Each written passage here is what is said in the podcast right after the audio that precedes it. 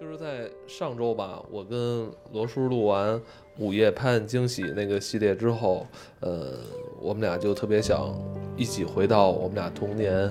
嗯、生活过的那个老街、老院子里去看一看。甭着咱们现在北京三四月份儿这个春暖花开的这个季节啊，我们就说也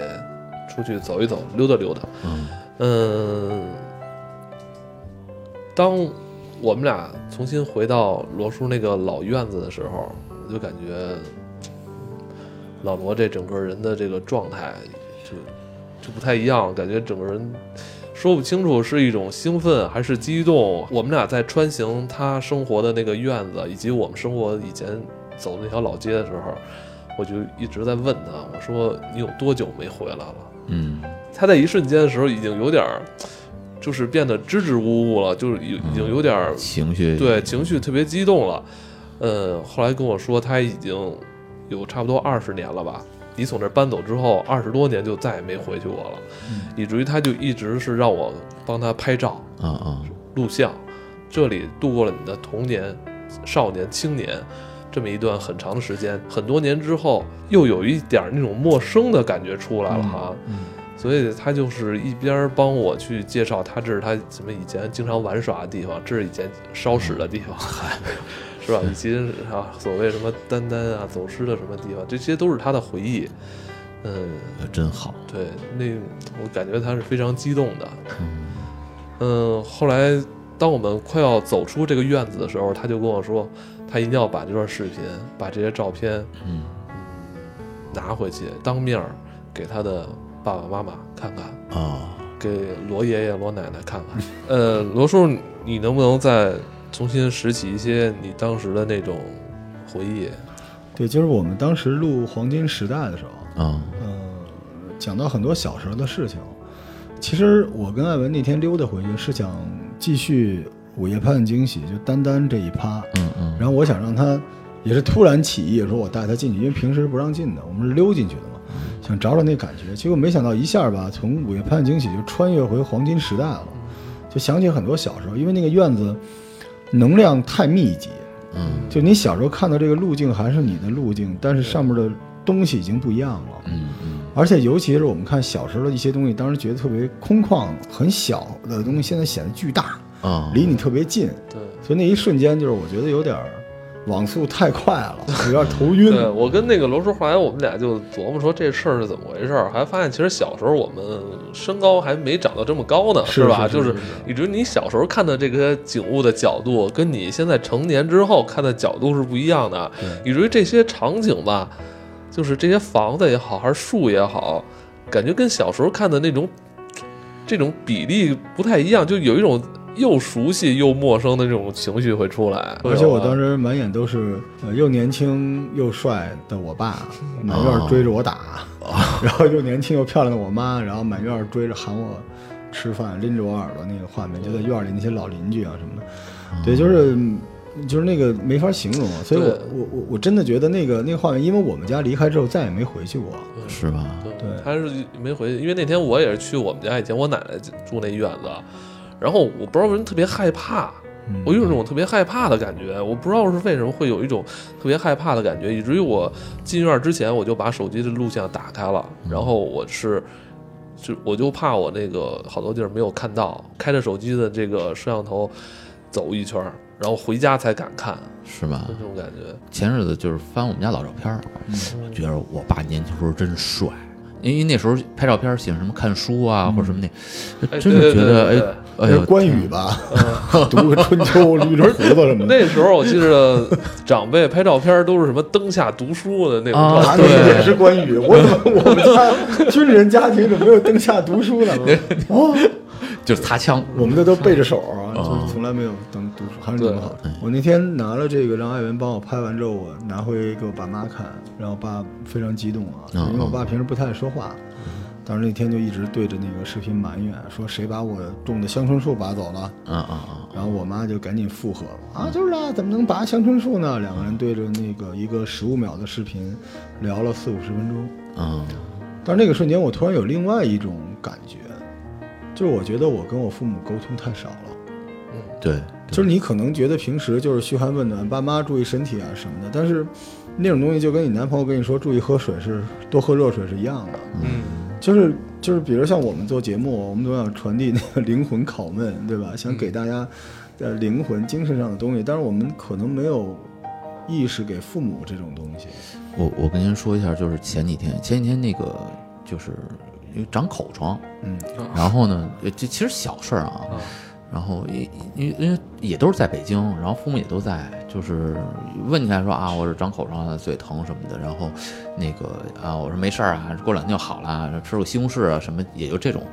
然后那天是那个我闺女不是也在整牙嘛，然后我去那医院，然后那大夫跟我说，说上次是孩子奶奶带着来的，哎呦，听说您长口疮了，哎呦，老太太特别心疼。哎呦，那个当时给我的一个，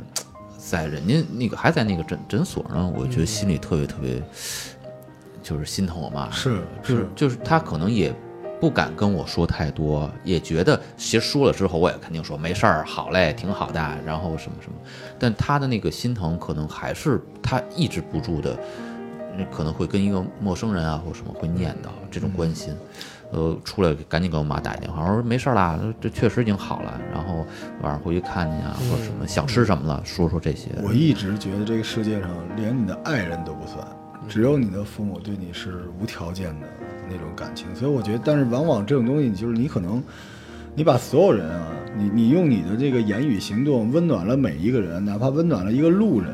你很可能也忘了温暖自己的家人。对，就是父母越是亲近，然后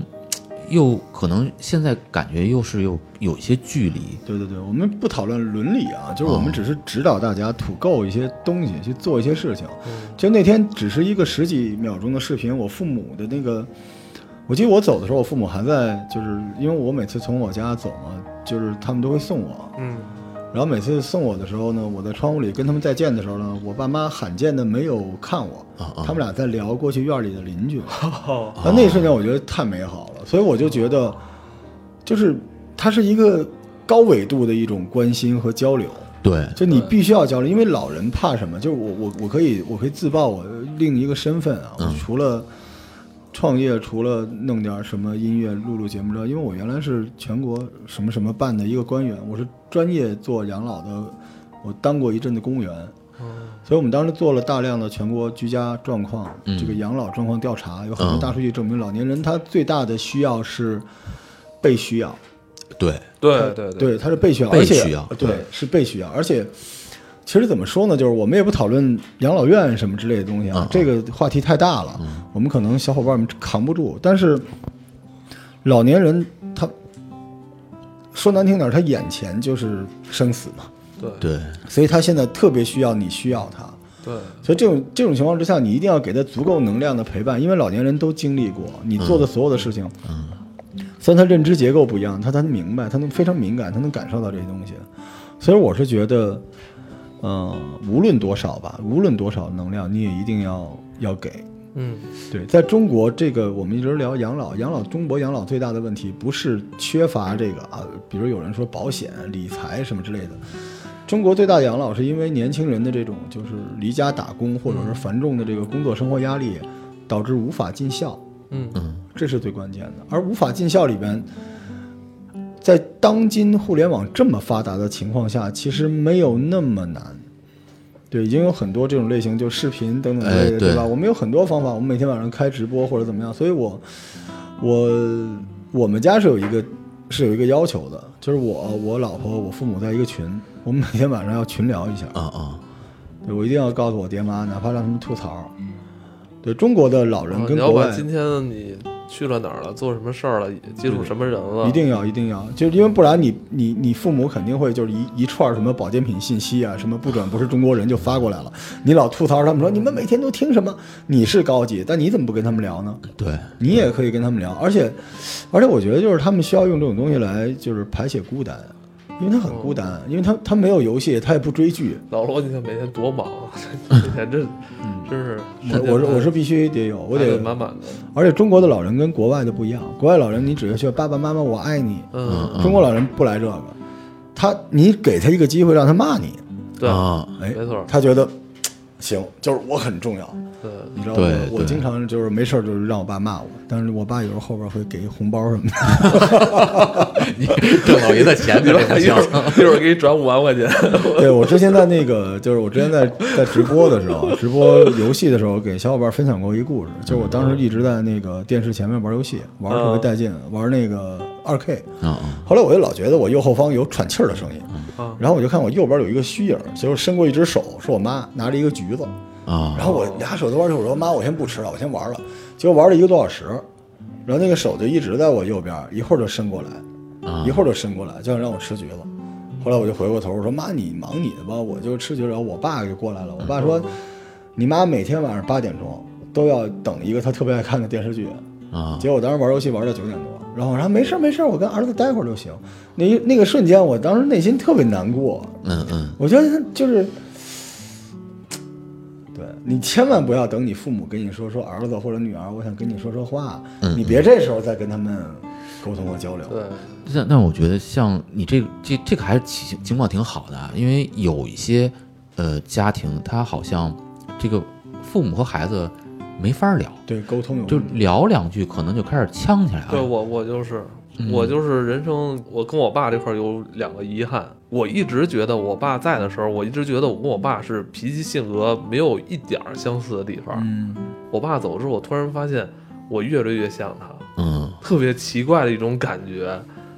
然后就是我爸在晚年的时候吧，因为他那个就是病有病，然后他腿一直走不了。嗯嗯但是我就一直说，我一定要把你带回到以前，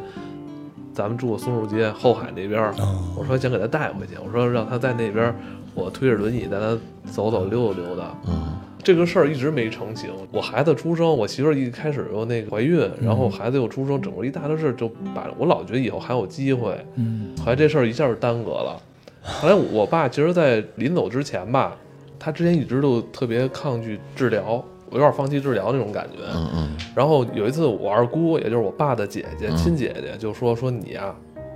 好好去看一下，嗯你这个孙子马上就是年底就该出生了。嗯嗯，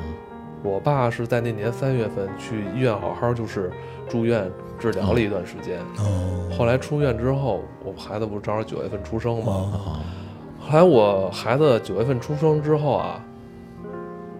我爸就是看了他一次，看见了，就是俩人就是就那一次，祖孙见难免就。看见那一次之后，我爸就是从第二天开始，这整个身体机能就一下咵嚓一下就掉下来了。哦我孩子刚过百天那段时间，我爸走的嘛。后来我回想这段时间，就是我爸可能就是后来有那股一口气有有那一口撑着气，一直想要看这孩子，对，一直要看这孩子，因为我觉得我爸在年初去医院就是治疗了一段时间之后，我觉得他那阵儿挺好的。啊嗯后来我爸临走之前，后来我不还问那个老罗嘛，我说我爸后来就一直在拉肚子，也不怎嗯么着，他就是好像是有点儿不是是是吧？？就已经不行了。不行了，完了特别快。我说送他去医院，然后没几天 ICU，然后就就整个人就走了。就我爸是在后海这边住了住了整整从他出出生，包括我爷爷，哦都是我在爷爷边那辈儿就在那儿，在后海那会儿我们家买的院子，哦他在那儿过了差不多四十多年，那是他童年的正经童年的回忆，那是他的院子。后来我想到，就是我还能自己时不时的往回往老家老院子走一走、逛一逛，但我爸，但是他一直没提过。他虽然没提过，但是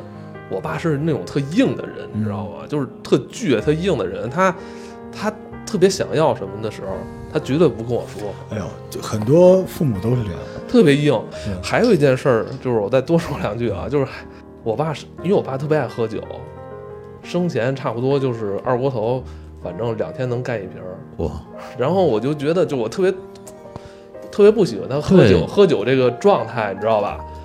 后来我说你再不许喝酒，我说后来我也挣钱了，我也要给你来一箱。嗯嗯嗯是吧？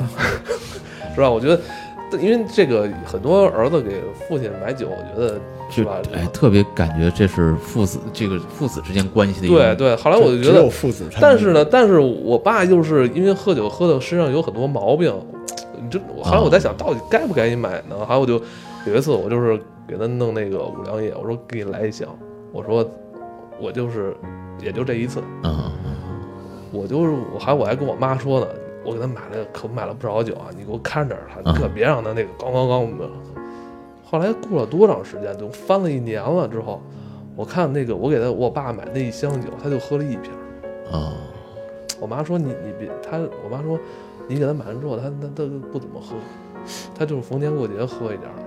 好，我就突然感觉到，就是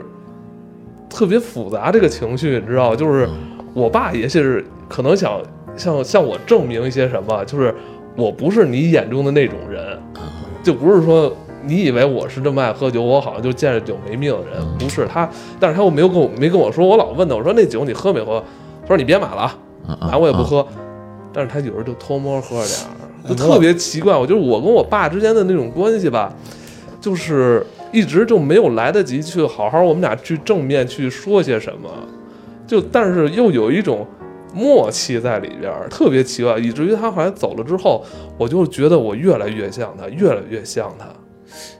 嗯，让我突然有一种想法，就是你说这男的啊，就普遍性的男的，嗯，是不是老了之后都可能会走到一种模式当中？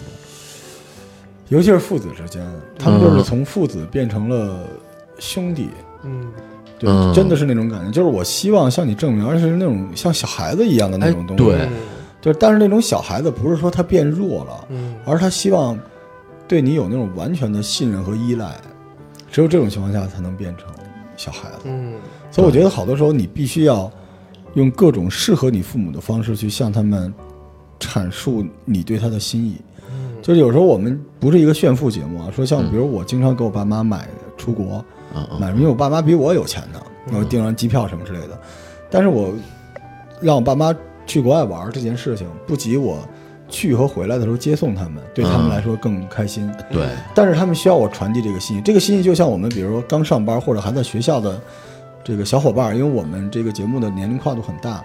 你给你父母打一个电话，发一个红包嗯嗯是一样的，嗯，那是一样的，就是你一定要传递这个信息，不要有遗憾。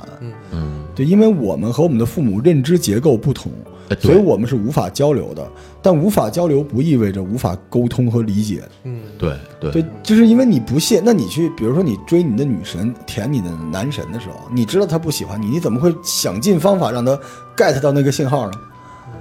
而父母，你只要把信号给他，哪怕你很蠢，嗯嗯，就是你你你爹吃素了，你不知道，你给他买了十个肘子放在那儿，你觉得你爹什么感受？是哎，对，这个我犯过这个错儿，就是嗯我 前日子就是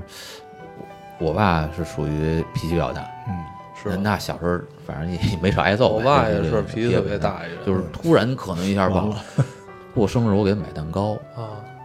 我爸这个他不能吃甜的，哦，但其实我买的是这个就是无糖无糖的的哦嘛，但是他心里头就是那那个当时那股劲儿上来就是他觉得你不懂他。你不懂事儿，嗯然后你这什么，你你是你哪怕什么都不说呢，你什么都不做呢，你你来一这个这这这像什么话？嗯，然后我再解释，那已经解释来不及我了，明白，因为刚才罗叔说这，你怎么也叫 我罗叔？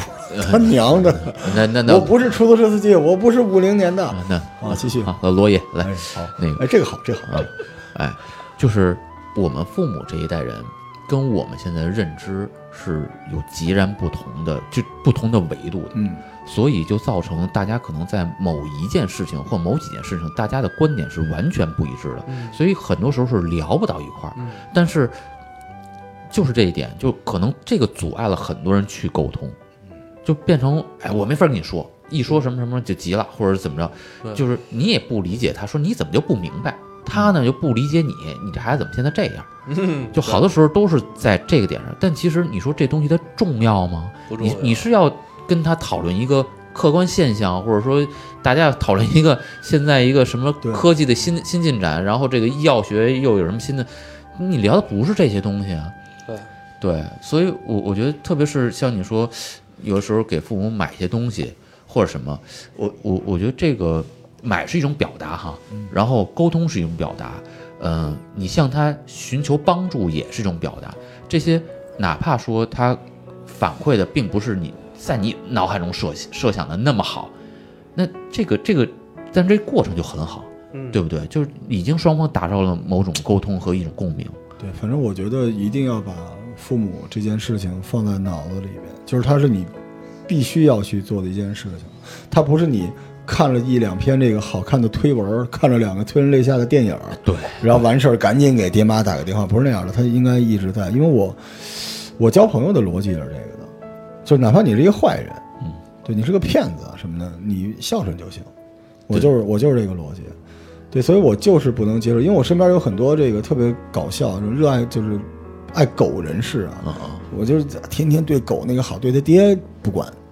你你你你把对狗的那好分一半给你爹行不行？嗯，就说难听了这个话，但实际上我从来不怕得罪人，我是觉得就是不要活得太自私。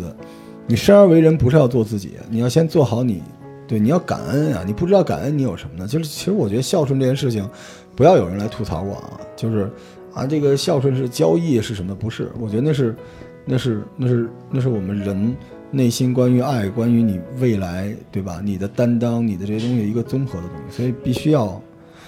对，必须要跟父母之间建立这种东西，它是一个对必须性，这个通道一定要打穿，越早越好。我我确实同意，而且很多人，我觉得他是把自己现在的一些问题或者所谓遇到的不幸吧，归罪于叫原生家庭。哦，实际上，你想这个说啊，我小时候怎么样，然后我原生家庭怎么样，这些问题就由来已久，所以我现在性格这样什么，我觉得这些完全就是一个一个成人的谎言。嗯，你对你你有大把的时间和人生的精力去做自己的选择，你不知道对错吗？嗯，就或者说啊，怎么样叫幸福，这总明白吧？对吧？但是一，一说什么什么问题啊，因为怎么怎么样，所以我对以前父母就就这种怨和那什么，就是就是 loser 的那种那什么，你你你太怨不了别人，对只好能多怨自己父母。好多不是说吗？啊，父母催婚烦死了，行不催，爽吗？没人管你，自生自灭吧。你知道，所以我我这个聊到这个话题，因为我原来做养老，我就会有些负能量，对，就我联想起一些特别不好的事情。但我是觉得，我觉得反正就是当你有爱，你的爱溢出，你想泛爱，你想去爱你的呃朋友、你的宠物、你的什么人的时候，你可以把你的父母的这个等级调高一些。嗯而具体怎么做，就是多沟通就行。我们我想起我原来我做的一个软件，就是让人身心健康的一个东西，就不不给他做广告了。嗯但是每天晚上我都会有一个时间提醒你，给你爸妈打电话。嗯嗯，对，这个非常非常重要，就是让他们觉得你需要他们，对不然太孤单了。因为你你知道吗？就是老人没没什么可干，啊嗯，就他们生长的那个年代里边的那个交互性和现在不一样，对，所以咱们现在看起来所有的手机、互联网上的这些全新的通道，对于他们来说全是墙。对对没错儿，对，就只有强。就为为什么，为什么他们经常会看到很多 low 的信息啊？不转不是中国人啊什么的，那个美国人都哭了什么？啊为什么？是十大不能吃的什么？对什，么为什么？是因为给他们传递这些信息的人在围是着他他们，围对着他们转。然后这些信息的人呢，一部分是他们中间这一波老人，嗯嗯就是只能看到这个信息；一波是别有用心的，嗯，对吧？就很多人讲，哎呀，我要恨骗子呀，我爸非要为买几个鸡蛋啊上了课上当受骗。这个浅层的消息不是你爸傻，嗯是你没有陪他。是，对，没错儿就是你们说保健品的这个骗局，整个保健品的骗局，因为我做中医，我就敢说，保健品的骗局，就像我们喜欢跨年演讲，喜欢罗永浩、呃罗振宇的跨年演讲一样，就是那个贩售的是你对知识的饥渴，对，而保健品的骗局，他们贩售的就是老年人对于孤单的饥渴，是的，而且老年人不想给你添麻烦，对才自己去解决问题，所以被骗的。这种情况下，你回来你怼他，你怼他，你干嘛来着？没错对吧？你干嘛来着？就是我原来做养老的时候，就是就是有这种感觉，就是其实我们做了很多跟养老有关的产品服务，但老年人碰不到，为什么？因为老年人他的认知结构跟你现在提供的这些产品所在的平台是没有链接起来的。嗯，对对，你你上车你都知道跟一个孕妇让座，你为什么不能给老人去提供一些东西？就是我原来我很自责啊，我们家每年这个苹果手机更新的时候，我我老婆我爸妈我都要给他们换，嗯我觉得我很孝顺，我花了钱，嗯但我从来懒得教我爸妈用，嗯，所以对他们来说，这个苹果八和苹果三可能是一样的。对，里面那个 app 可能也是你一样的。看你，我跟你讲，就是我曾经跟我我朋友说，我说衡量你爹妈的幸福感有两个指标，嗯，最简单的一个指标，你看他穿什么。你穿一身潮牌不牛逼，你爸妈穿一身你牛逼，哎，对，这是第一。第二点是你手机里，我们前面录的节目有一万个 app 不牛逼，你爸妈是会用手机投屏，会打王者荣耀，你牛逼，我佩服你。嗯嗯，没错儿，就这种关心，就是你不用把他们当成父母，但你可以把他们当成你的朋友吧。对，你起码可以吧？就是我当然能理解，有些孩子就是把自己父母屏蔽了或者怎么样的，这没关系。嗯嗯，哎因为你不想让他们进入你的生活，怕担心嘛，你出去玩儿，孩子怎么着？那你反过来，那你还是好友嘛，对吧？啊对那你没事儿给他们推两条，是吧？对你，你有那心情，你去讨好你的男神女神，发两个帖，你也给他们发两个没，错你省得只让他们看那些什么不转不是中国人，其其实，而且我我发现有一个，就是有的时候经常说是对父母的关心，嗯，然后这个效果呢就比较水。说实话，嗯你不如就跟爹妈说，我想吃什么，